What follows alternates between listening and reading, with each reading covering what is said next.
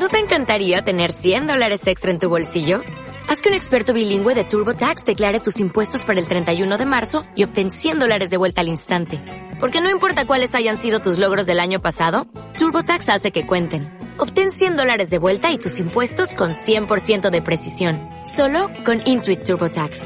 Debes declarar para el 31 de marzo. Crédito solo aplicable al costo de la presentación federal con TurboTax Full Service. Oferta sujeta a cambios o cancelación en cualquier momento.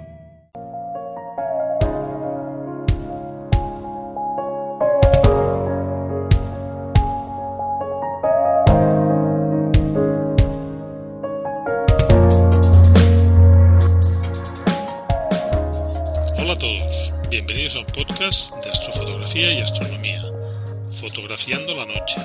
Este es el programa número 2, Conocer el Cielo. Os habla Jordi Freixanet, astrofotógrafo y divulgador astronómico. Hoy os hablaré de astronomía, cómo orientarse en el cielo, cómo reconocer las constelaciones, también identificar los planetas, qué es la Vía Láctea y otra información necesaria para conocer el cielo, también reconocer lo que vemos y poder planificar nuestras buenas astrofotos. También os daré una receta para la primera foto del cielo estrellado, para los más impacientes. En los siguientes programas iremos profundizando los detalles, pero con cuatro consejos ya podréis obtener vuestra primera astrofoto. El cielo nocturno, desde el inicio de la humanidad, atrae la atención de todos los seres humanos. De hecho, si os situáis una noche en un sitio tranquilo y oscuro y silencioso, parece que nos, que nos transportemos y conectamos con nuestra parte más espiritual. Tiene un, un algo que nos mueve a, a un nivel de sensaciones diferente. De hecho, antes se conocía mucho más el cielo. Las sociedades urbanas casi han olvidado ya que por la noche se ven estrellas y otros astros encima de nuestras cabezas. De hecho, antes no habían ni teléfonos, ni televisiones, ni vídeos, ni tablets, todas estas cosas que nos entretienen. Y uno de los pocos entretenimientos que había por la noche era mirar al cielo estrellado. Aparte de ser una actividad entretenida y, espectacular, también tenemos que pensar que era un conocimiento muy útil para la supervivencia del ser humano sobre todo al principio de, su historia. Era útil para orientarse, ya que entonces no habían brújulas. También era útil para saber la hora que era, o conocer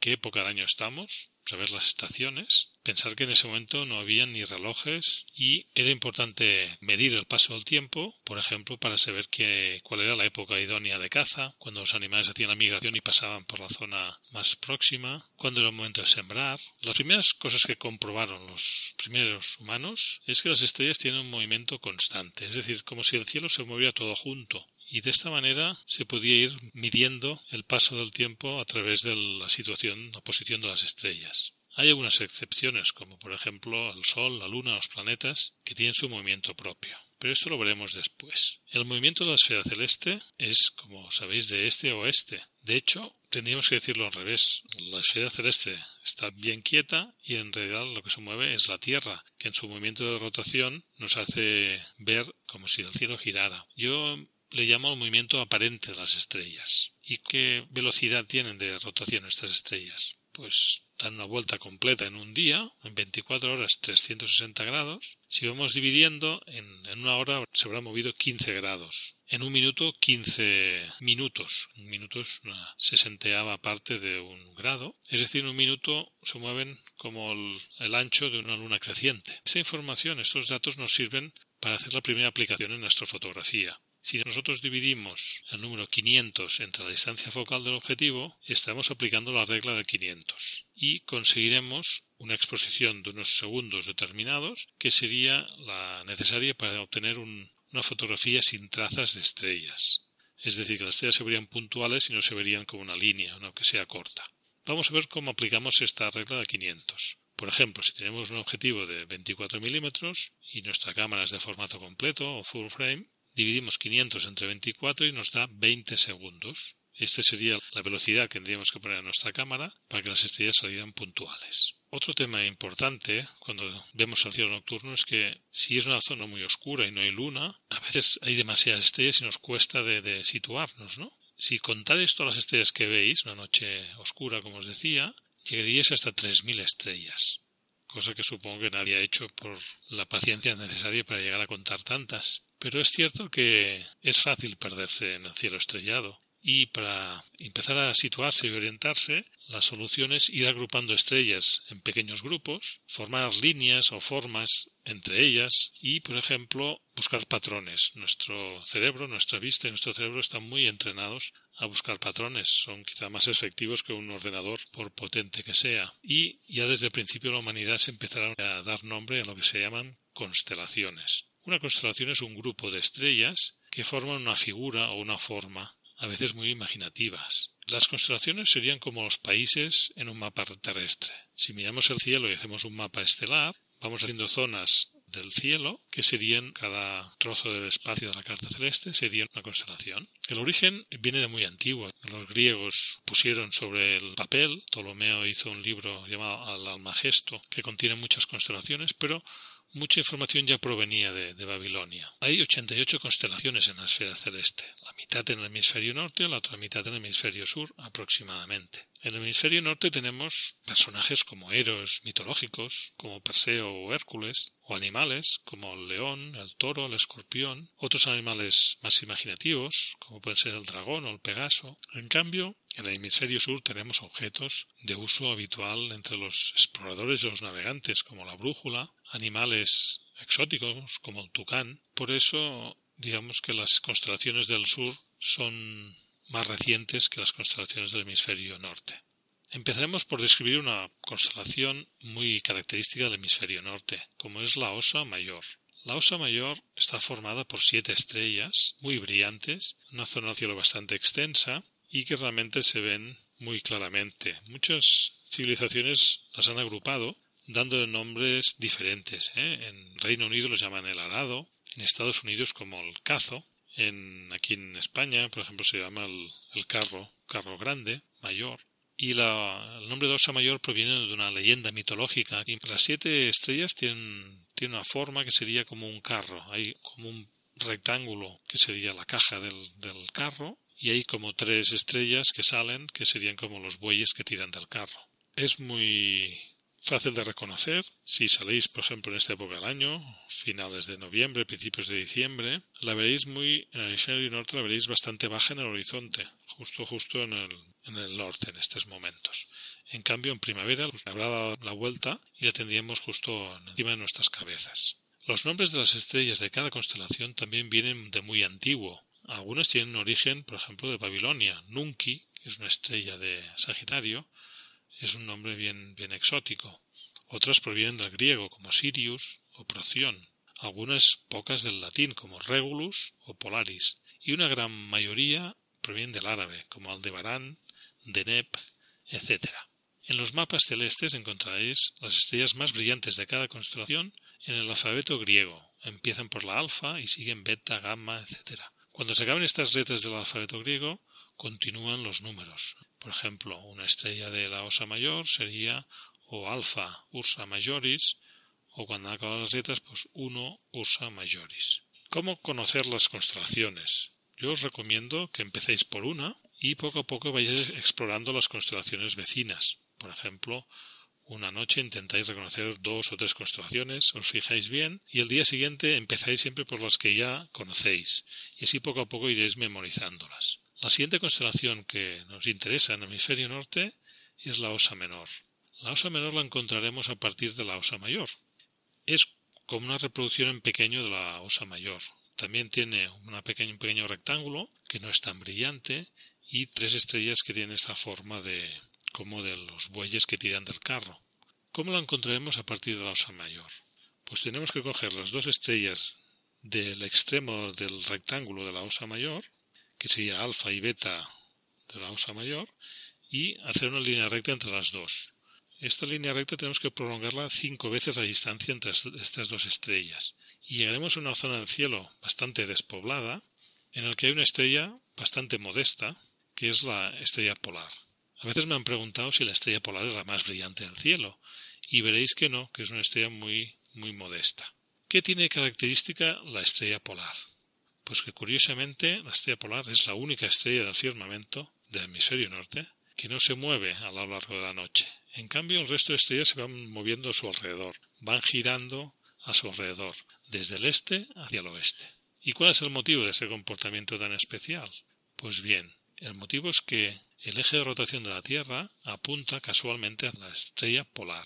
Si hacéis una línea imaginaria entre el polo sur celeste y el polo norte celeste y prolongáis esta línea, veríais que apunta hacia la estrella polar. Este es el motivo que cuando la Tierra gira, la única que parece que no se mueva es la estrella polar. El resto sí que, como he dicho, tiene movimiento. Una manera fácil de comprobarlo es coger una cámara, poner una ISO baja, cerrar un poco el diafragma y dejarla eh, quieta unos cuantos segundos o minutos. Cuando miréis la foto veréis que se han formado unas trazas y justo en, la zona donde está la estrella polar no hay trazas, sino que hay casi un, punto. Muy bien, ya conocemos la, la, osa mayor, la osa menor y sabemos por qué la estrella polar no se mueve. Vamos a describir alguna otra constelación. Casiopea es una constelación cercana también a la osa menor. Es una constelación también circumpolar. ¿Qué quiere decir esto de circumpolar? Pues que se ven durante todo el año, porque como están cerca de la osa menor, aunque vayan girando a lo largo del año de las estaciones, siempre la veremos por encima del horizonte, nunca se esconderá. En cambio, hay otras constelaciones que están más alejadas de la estrella polar que se ven en una estación del año determinada y el resto del año no se verían porque estarían ocultas bajo el horizonte. Casiopea, como os he dicho, es una constelación circumpolar y la veremos todo el año. En este momento la tenemos encima de la estrella polar, casi encima de nuestra cabeza, y tiene una forma muy característica en forma de M mayúscula. Dentro de medio año aproximadamente la veremos debajo de la estrella polar y la forma que tendrá será una doble V, pero digamos que es una constelación fácil de reconocer. Cuando la osa mayor está oculta tras una montaña, puede ser útil también utilizar Casiopea como referencia para encontrar la estrella polar. Otra constelación interesante es Auriga. Auriga tiene una forma como de pentágono y es bastante brillante, bastante grande y es una constelación muy curiosa. En esta época del año, que a punto de empezar el invierno, empieza a despuntar por el este una constelación muy espectacular que se llama Orión. Orión es un personaje mitológico, es un cazador. De hecho, si miráis la constelación, os costará imaginaros un personaje humano, pero sí que tiene una forma muy característica, es como dos trapecios unidos por la parte más estrecha y justo en medio tiene tres estrellas alineadas con una distancia igual entre ellas estas tres que se llamaría el cinturón de Orión. Justo debajo del cinturón hay una zona como dos o tres estrellas así alineadas perpendicular al cinturón y aquí sería esta zona se llamaría la espada de Orión. Justo en este punto hay una nebulosa muy espectacular, la nebulosa Orión, que a simple vista se ve como una zona más borrosa y con prismáticos o un pequeño telescopio ya se ve espectacular. Orión es una de las que más me gustan, las constelaciones más bonitas del cielo, y realmente las noches de invierno destaca las noches que son más claras, más transparentes, formadas por puntos como brillantes o diamantes en el cielo. Por otro lado, justo en el oeste, tendríamos las constelaciones de que han reinado durante el verano en el hemisferio norte que justo ahora están desapareciendo ya por el horizonte oeste. La primera parte de la noche se verían, pero después ya a partir de medianoche ya no las veríamos. Las tres constelaciones serían la constelación del cisne, que es la que está más, más elevada en el cielo,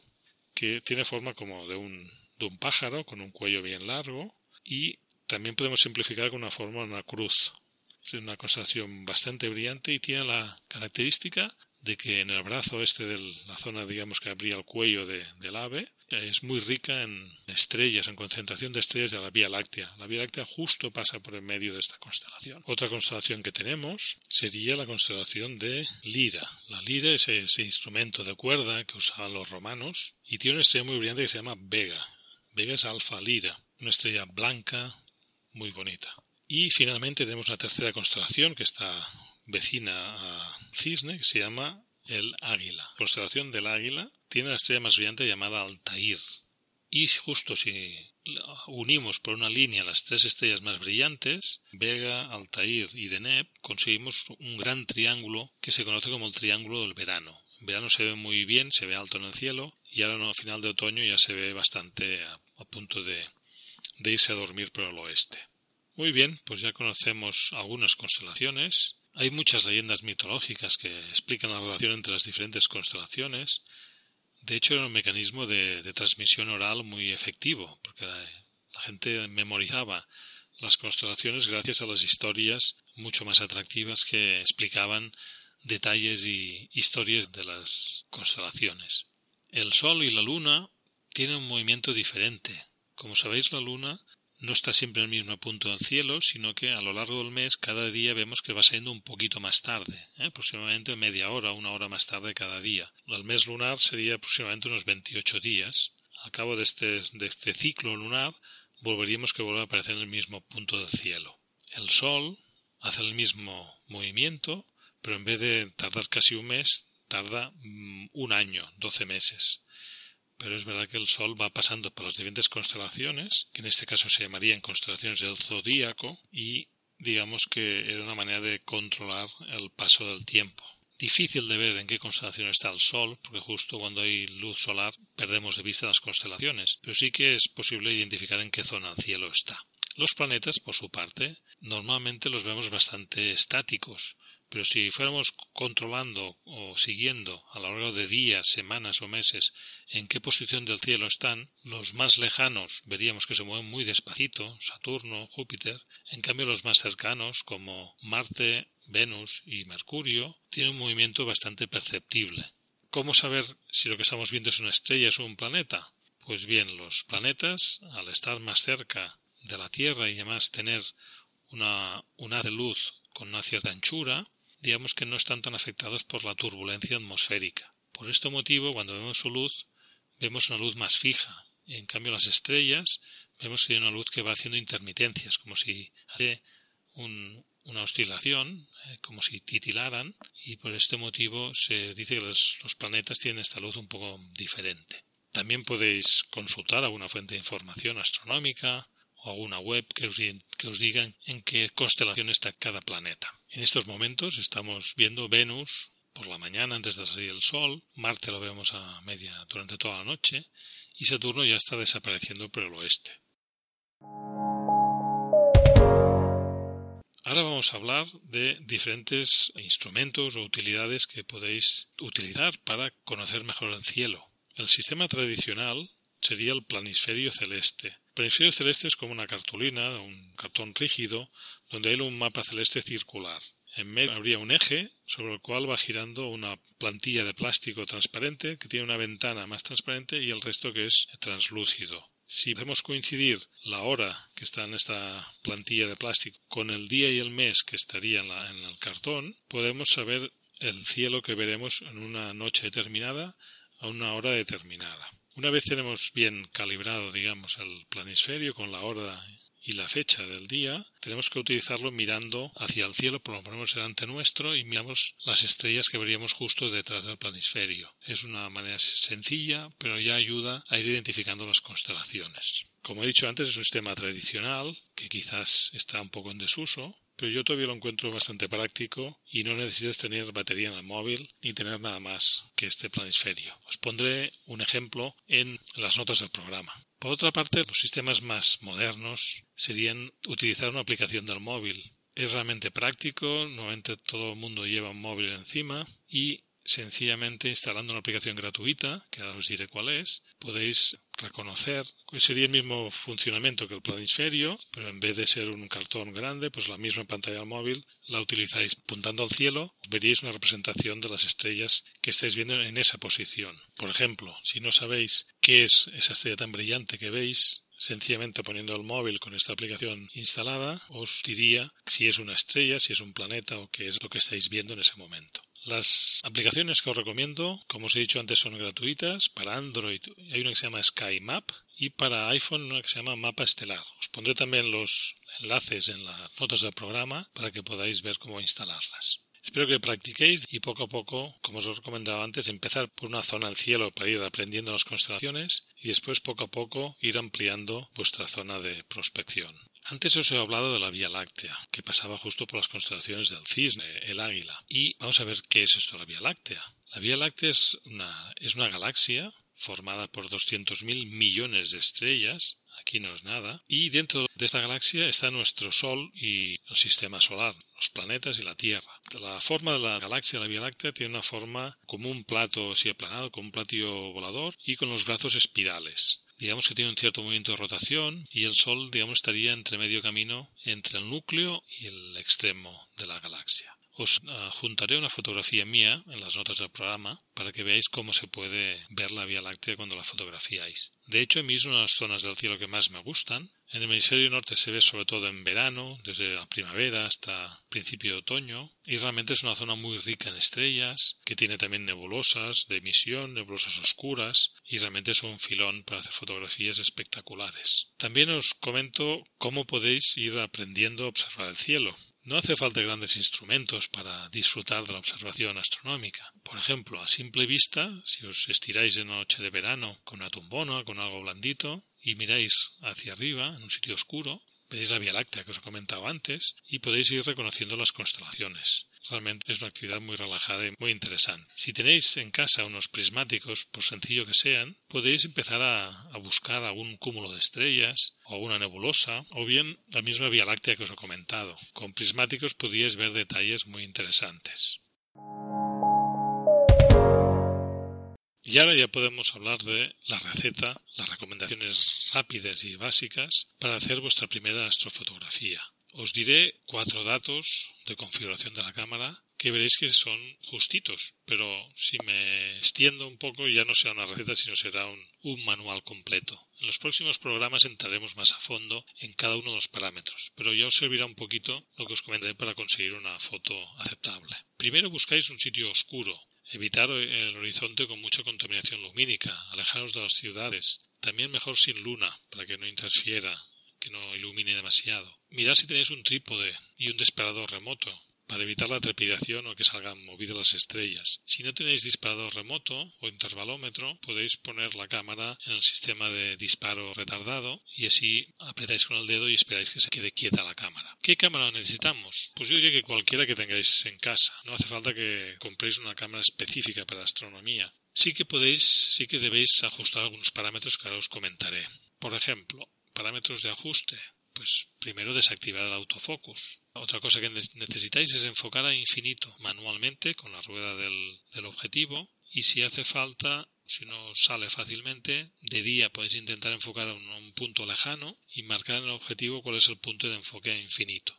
El modo de la cámara no tiene que ser ni programa, ni prioridad de abertura, ni prioridad velocidad, sino que tiene que ser modo manual. Por eso, cualquier cámara, aunque sea una analógica, serviría para hacer astrofotografía, ya que lo que haremos es desactivar todos los automatismos que pueda tener nuestra cámara. Si podéis, configurar la cámara en modo RAW o crudo y desactivar la reducción de ruido de largas exposiciones. El balance de blancos el óptimo sería el que tiene el símbolo de bombilla incandescente, o bien en Kelvin sería de 3200 a 4000, en función del cielo que tengáis. El ISO, la sensibilidad, entre 1600 y 3200. Depende de vuestra cámara. Y la apertura del objetivo, la que tenga el número más bajo, por ejemplo F2 o F3.5, o si veis que distorsiona un punto más alto, subir un paso del de diafragma. Finalmente, el tiempo de exposición, la velocidad, sería entre 20 y 30 segundos, en función de si es una cámara de formato completo o de formato recortado. Aplicar la regla del 500 que os he explicado antes. Aparte de la cámara necesitamos un objetivo. El objetivo más práctico sería un gran angular, uno de 14 milímetros, 24 milímetros, 35 milímetros, a ser posible luminoso, que tenga una relación focal, una F barra, cuanto más baja, mejor. Ya tenemos la cámara preparada. Ahora buscaremos un encuadre interesante.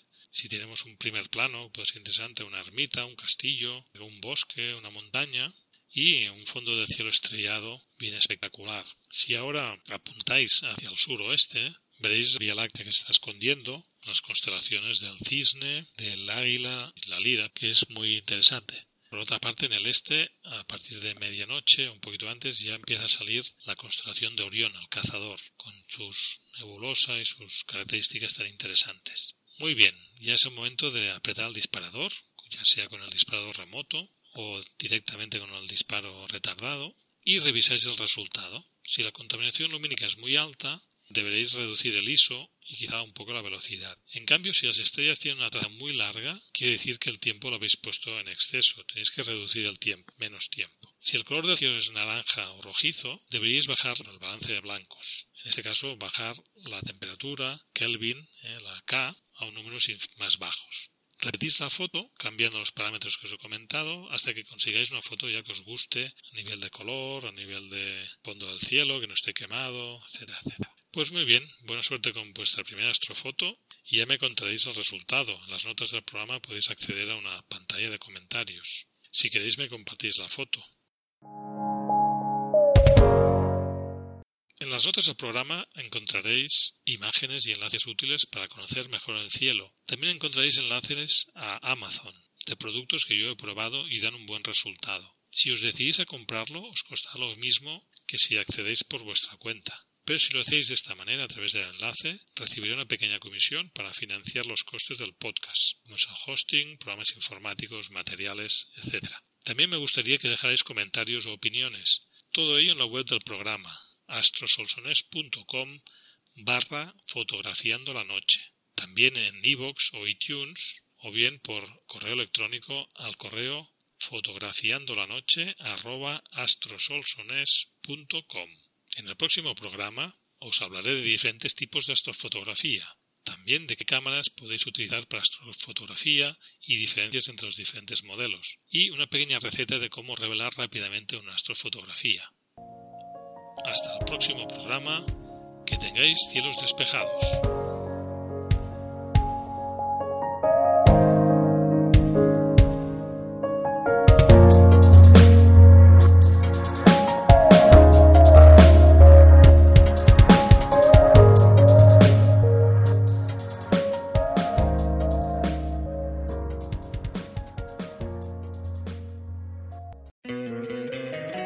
Encantaría tener 100 dólares extra en tu bolsillo?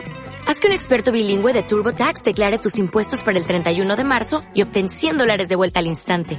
Porque no importa cuáles hayan sido tus logros del año pasado, TurboTax hace que cuenten. Obtén 100 dólares de vuelta y tus impuestos con 100% de precisión. Solo con Intuit TurboTax. Debes declarar para el 31 de marzo. Crédito solo aplicable al costo de la presentación federal con TurboTax Full Service. Oferta sujeta a cambios o cancelación en cualquier momento.